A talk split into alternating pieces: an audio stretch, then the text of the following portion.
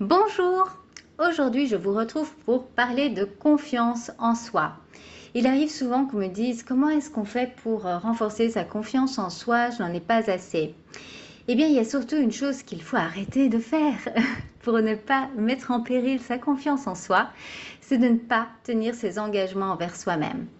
Donc souvent, quand on a un objectif, que ce soit euh, perte de poids, objectif sportif, objectif au niveau de son activité professionnelle, on a tendance à se mettre des grands objectifs avec euh, l'espoir que cela va nous motiver et donc va nous faire avancer.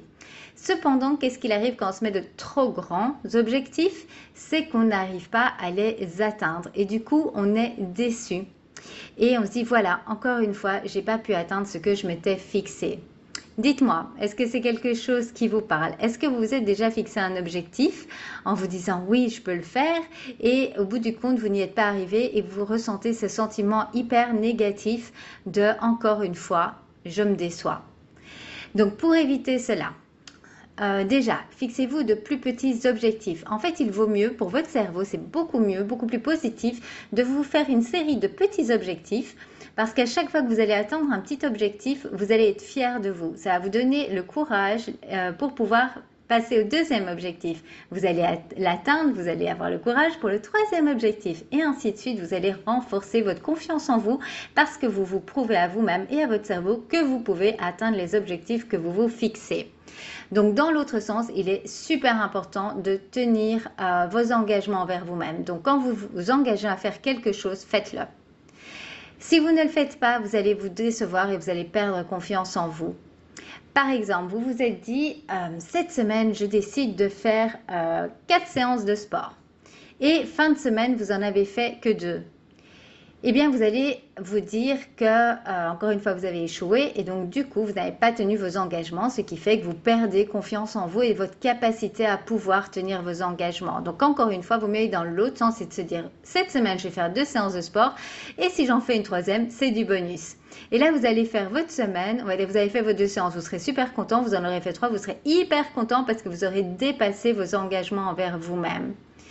Donc, euh, en résumé, pour ne pas perdre confiance en vous, pour ne pas vous décevoir, tenez vos engagements envers vous-même, peu importe ce que vous vous êtes fixé.